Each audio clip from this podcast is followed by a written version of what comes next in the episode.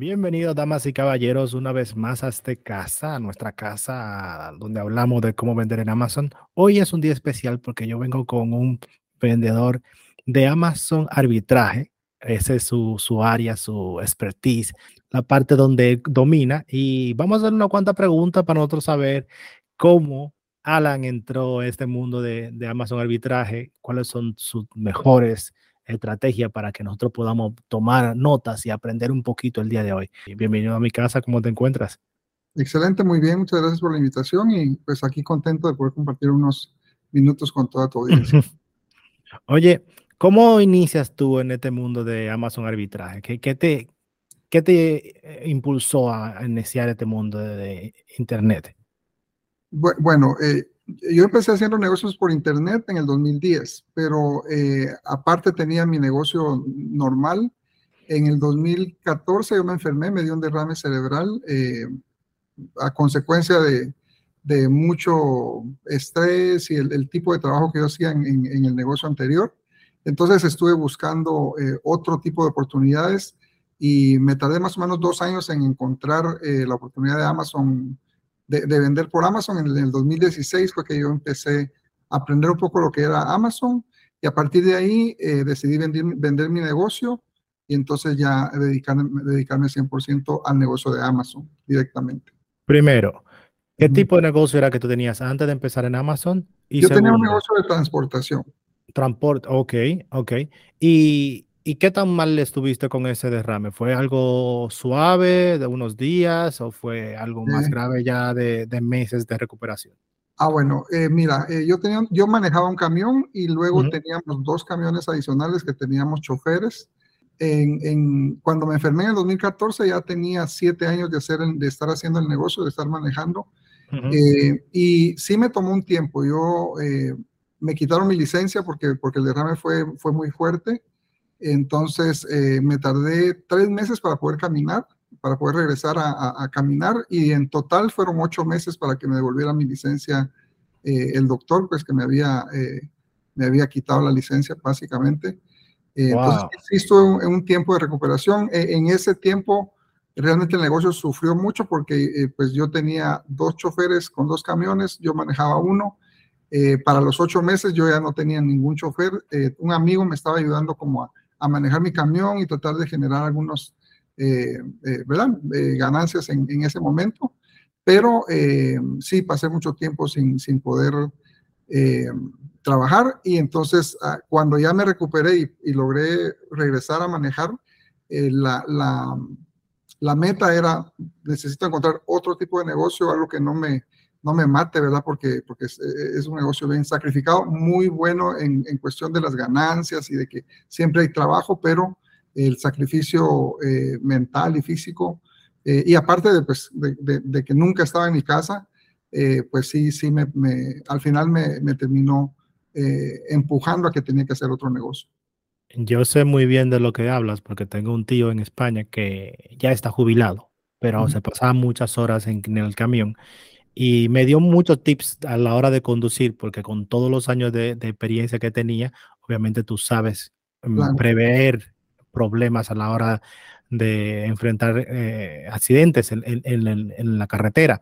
Y qué pena que, que, tuviste que pasar por esa mala experiencia de tu vida para luego darte cuenta de que, de que a veces no solo, no solo que tenemos que buscar una fuente de ingresos, sino una fuente de ingresos que podamos poder disfrutar de la vida al mismo tiempo. Eso es lo, bueno que tiene el tema de vender eh, en, Internet. Entonces, ¿cuáles fueron los mayores desafíos que tú tuviste con el negocio de, Amazon Arbitraje?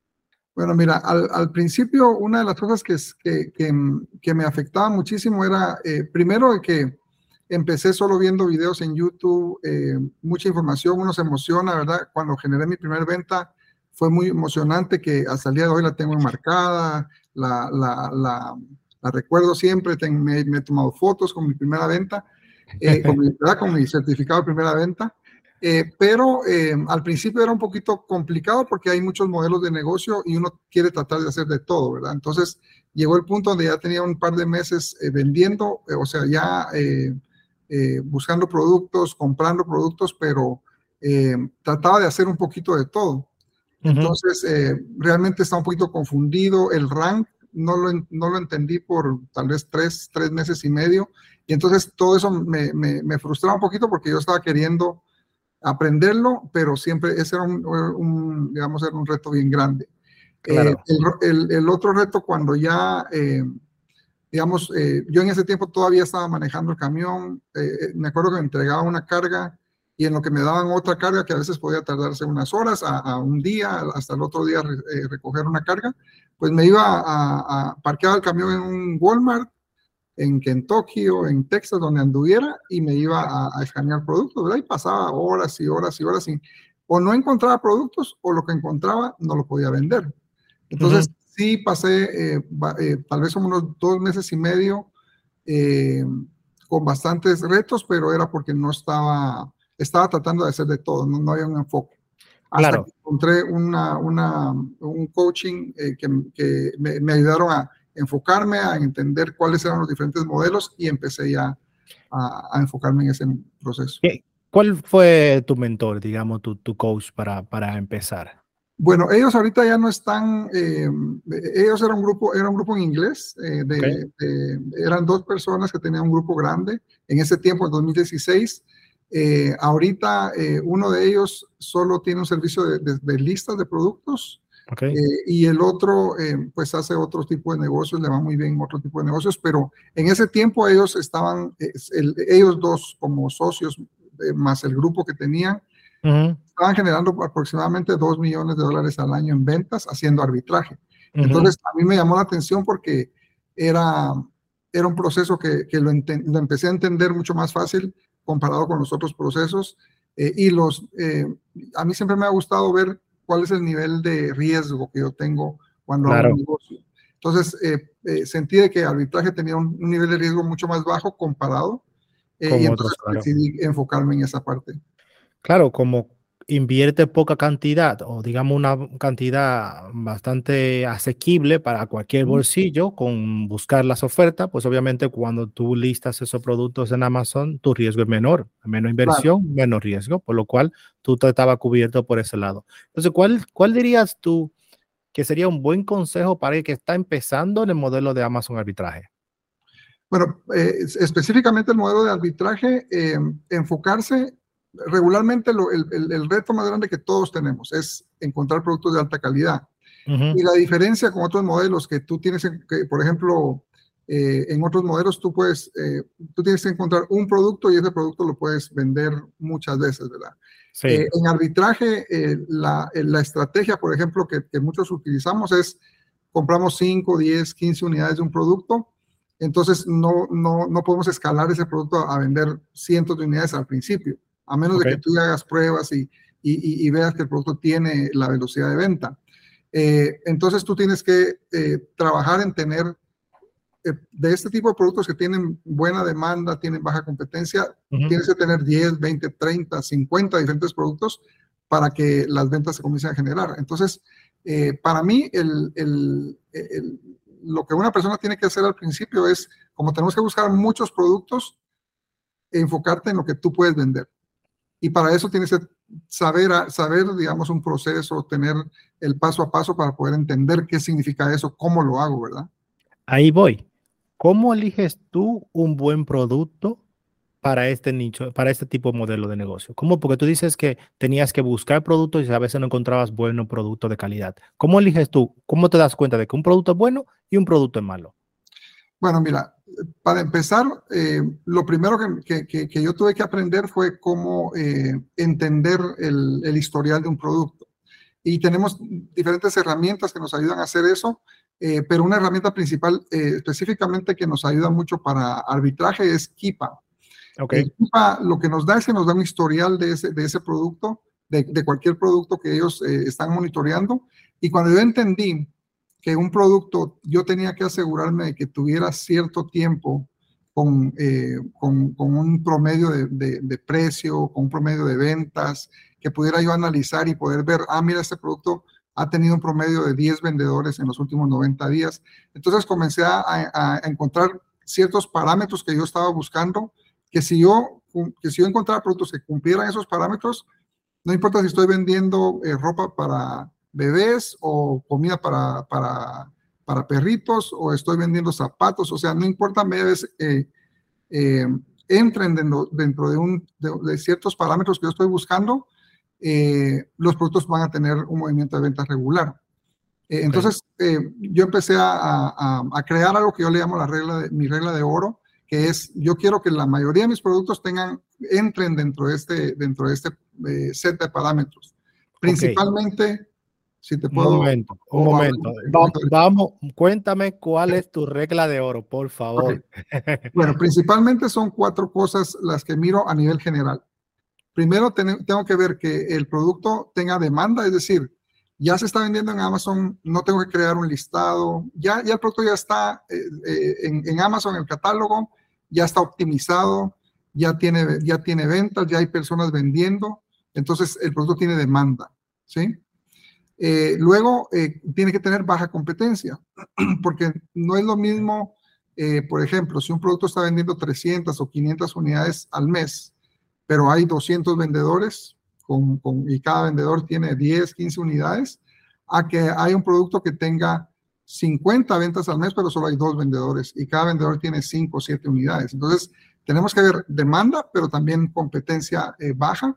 Y luego, eh, yo entendí al principio, eh, porque igual me pasó, que para que el negocio funcione tiene que haber ganancia.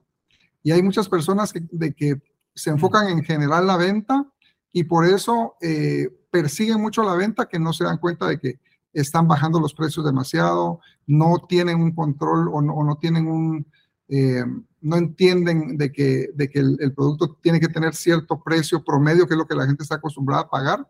Entonces se generan esas guerras de los precios que muchas, muchas personas hablan, ¿verdad?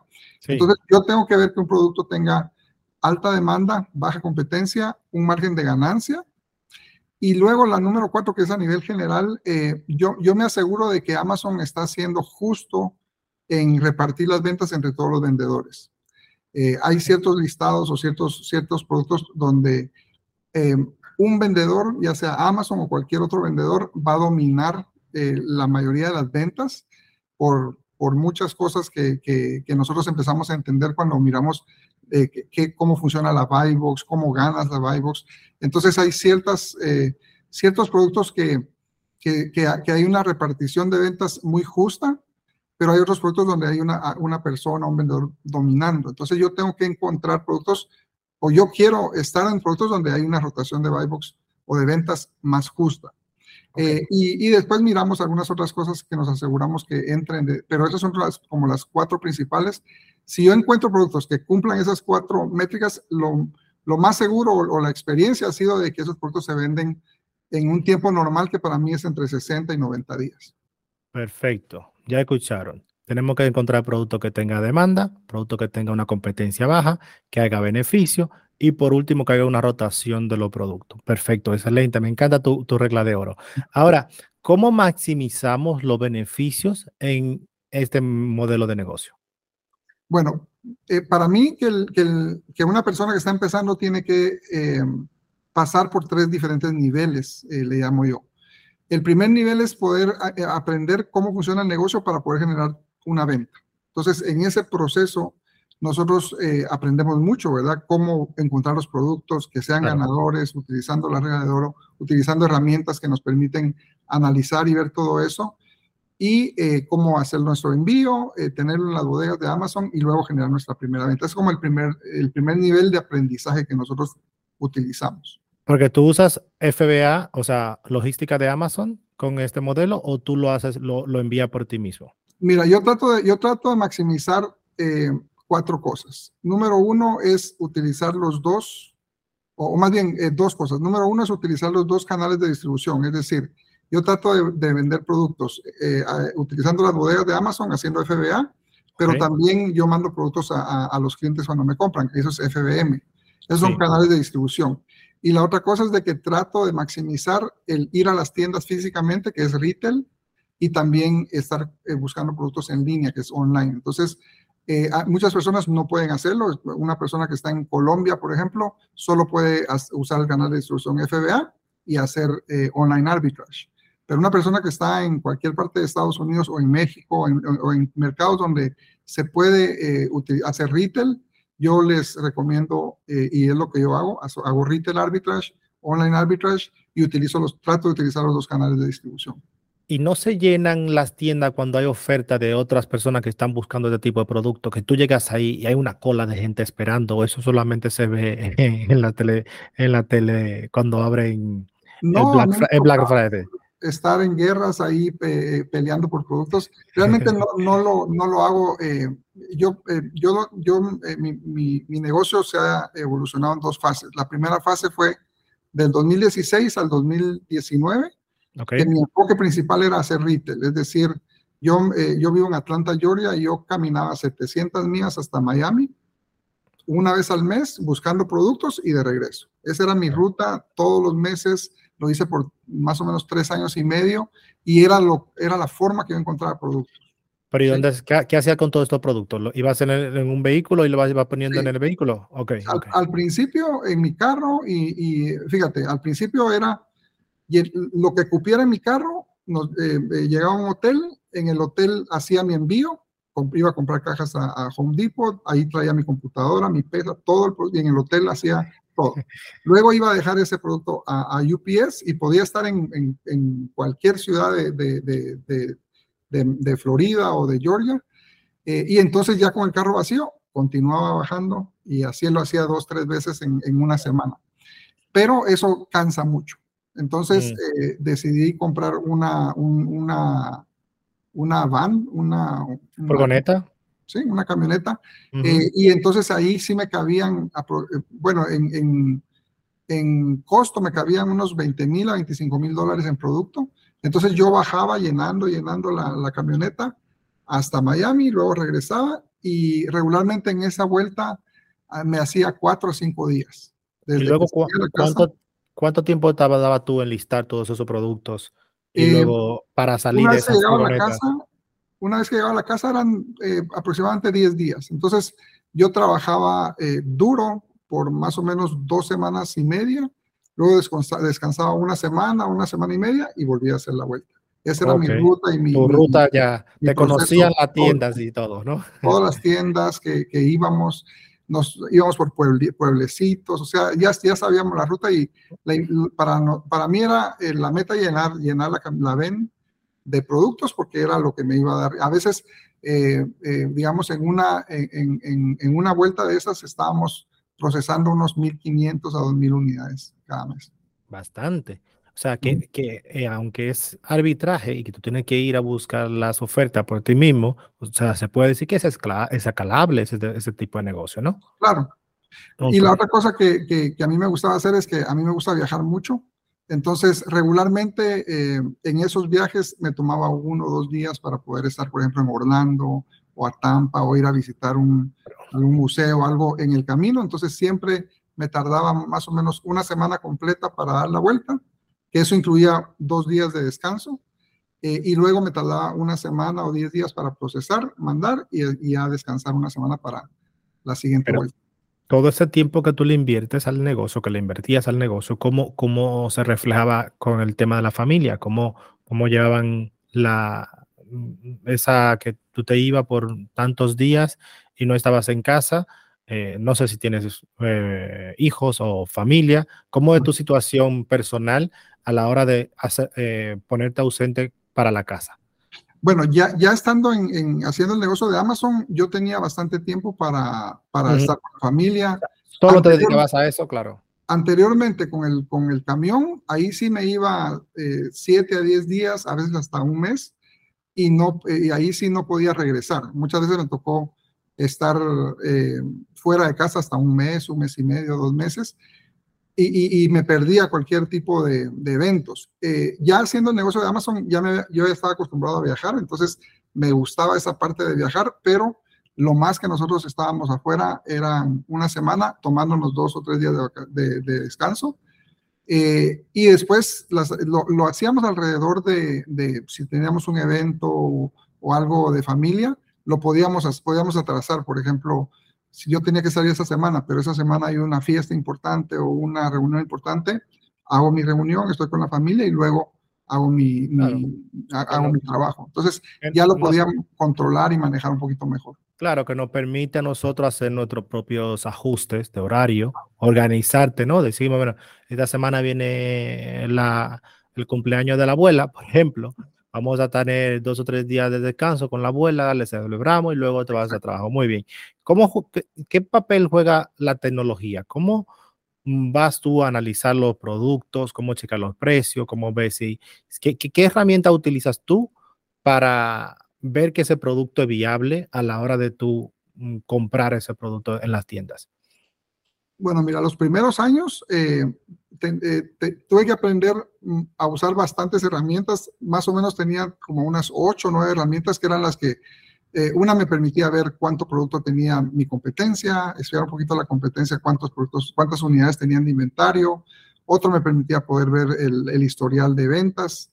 Eh, otro me permitía poder ver si lo podía vender o no. Entonces tenía muchas herramientas que regularmente en la tienda yo trato de no, eh, o sea, en ese, en, haciendo retail arbitrage, trato de no pasar mucho tiempo tratando de analizar un producto porque estás en el teléfono o estás en una tablet y realmente no tienes todos los acceso a todas las herramientas para hacer un análisis completo. Pero el trabajo de nosotros era ver, como te digo, de, los parámetros, ver dos o tres que, nosotros sabíamos que eran muy importantes. Eh, media vez pasaban, pasaban estos parámetros, entonces ya eh, nosotros compramos el producto y luego ya en casa, una de las cosas que hacíamos era ya con todas las herramientas, entonces ya analizábamos bien, el producto. Muchos productos los teníamos que devolver, pero yo puedo comprar un producto en Walmart de Miami y lo puedo devolver en Walmart de, de, de Atlanta o puedo ir a cualquier tienda en cualquier parte y devolverlo en otro lugar. Entonces, todo eso era un beneficio eh, y muchas veces pues llevábamos producto y íbamos cambiándolo o, devolviéndolo y era parte, digamos, del, proceso de, comprar productos. Hay muchos jóvenes ahora que se mm, basan en tendencia, ven que algo está trending topic en las redes sociales y Mm, le llama mucho la atención, se ha vuelto viral algún producto y quieren vender ese producto. ¿Qué le dirías tú a esa persona que está pensando en ese tipo de producto trending? O tú le das un consejo de que vaya a buscar productos que no sean tan populares. ¿Cuál, qué, qué, cuál sería tu, tu, consejo a la hora de que de esos jóvenes que están mirando, esos youtubers que le gustan poner imágenes que se cambian y todas esas cosas chulas que le, que le muestran en los videos cortos? Mira, eh, yo como trato de, que, de que, mi riesgo sea muy bajo, eh, trato de no, de no eh, trabajar o, o, crear mi negocio por medio de tendencias o por medio de, de temporadas. Entonces, regularmente para mí hay menos riesgo cuando yo entiendo una categoría o entiendo una línea de, productos y yo sé, y yo sé que eh, es predecible y es escalable. Entonces, eh, regularmente eh, mi recomendación siempre es, yo prefiero tener mil productos o mil diferentes acings que nunca he llegado a ese punto. Creo que mi meta, mi, mi, mi, mi catálogo, lo más que ha tenido han sido 800, 700, 800 acings. Pero eh, yo prefiero tener muchos productos que, que, tienen un historial, que no son tendencias que van a durar un par de meses, sino que son productos que se venden constantemente todo el tiempo, pero tener una cantidad grande para que las ventas se generen. Eh, y sí, digamos, hay eh, las, las, las, temporadas grandes, ¿verdad?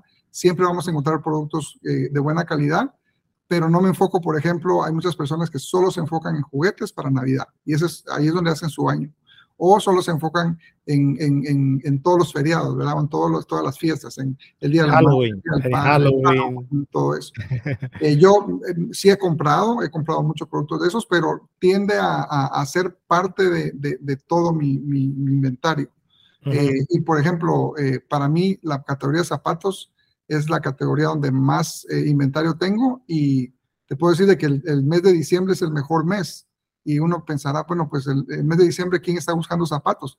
Mucha, o sea, es un producto que no importa el, mes, aunque hayan feriados, aunque hayan temporadas, eh, eh, aunque sea una temporada de fiesta o de, de, promociones, siempre eh, la gente va a estar buscando productos para, para el uso diario. ¿Cuál sería tu consejo para aquella persona que está pensando dejar su trabajo para meterse a un negocio digital? Mira, yo pienso de que eh, muchas personas eh, a veces eh, confunden el, tener un negocio con, con, con, otro trabajo. Entonces, muchas yo, yo he tenido personas que me dicen, mira, empecé a ver videos en YouTube y, ya, me, ya, me, di cuenta de que lo que quiero hacer es Amazon. Entonces, renuncié a mi trabajo, me agarré un préstamo de 20 mil dólares y ahora quiero aprender. Ya compré la mejor computadora, ya me gasté la mitad del dinero en, en, herramientas y digo yo, eh, pues empezaste mal porque para mí el negocio tiene que ser o puede, se tiene que hacer o se puede hacer, eh, se puede empezar poco a poco, se puede tener un, un, trabajo que es donde, donde que el, que te, el que te da, ¿verdad? Tu, tu sostén de, de, tu hogar eh, en este momento y llegar al punto donde tú ya estás vendiendo suficiente para poder hacer la transición y, reemplazar tu trabajo, tu empleo, otro negocio que tú tengas, para que no sientas ese, ese golpe tan duro. Por lo menos eh, yo traté de hacerlo así en el, en el momento que, que, que, hicimos, digamos, la transición.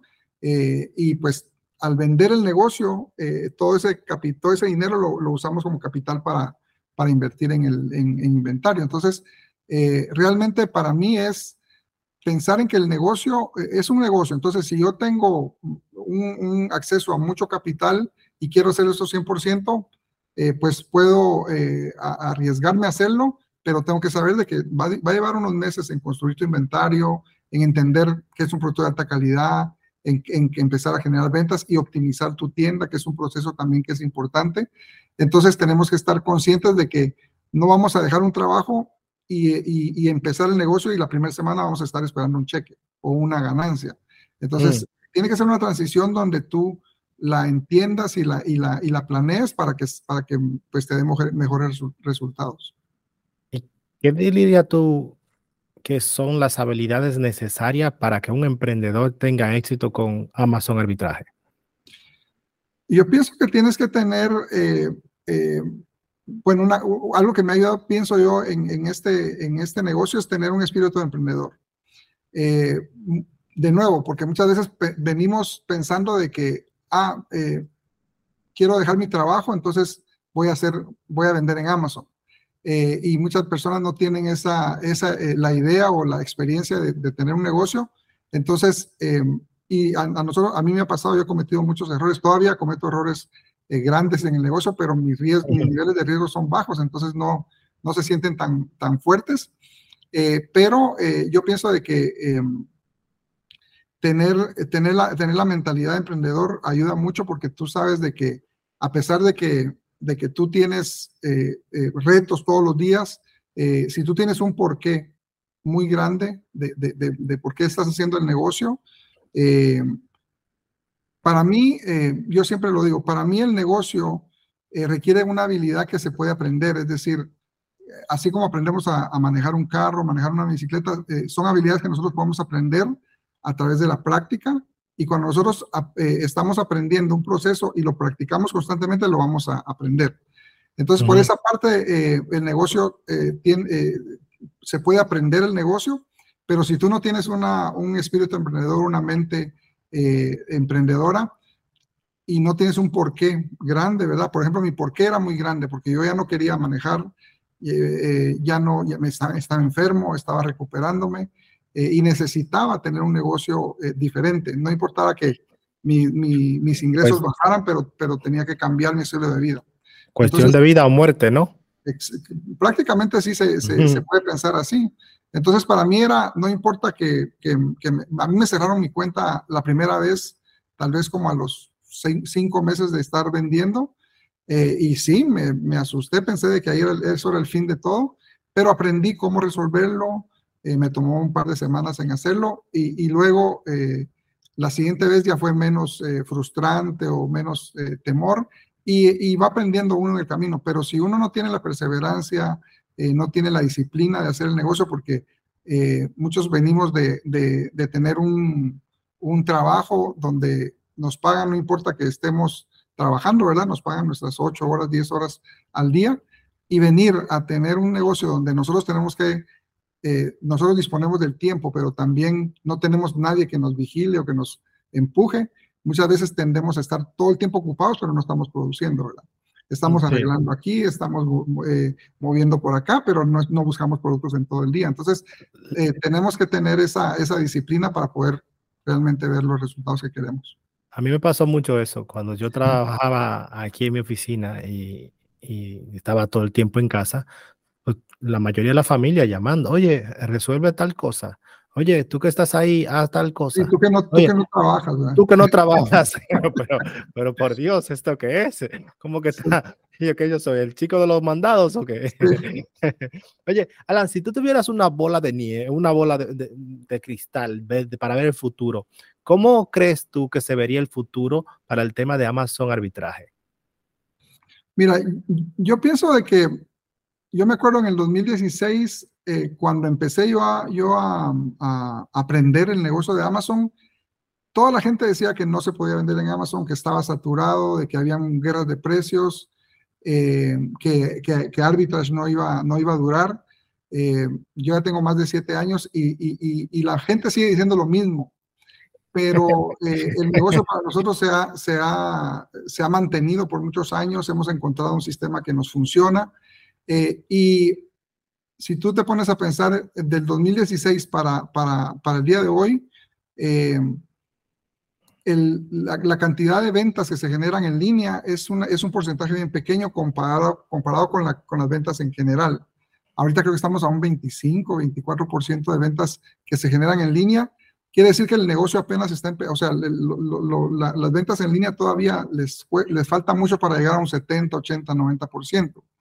Y ahorita, a este, a este ritmo que vamos, Amazon es uno de, de las tiendas más grandes de ventas en línea. Vende eh, más o menos la mitad de las ventas son generadas en Amazon.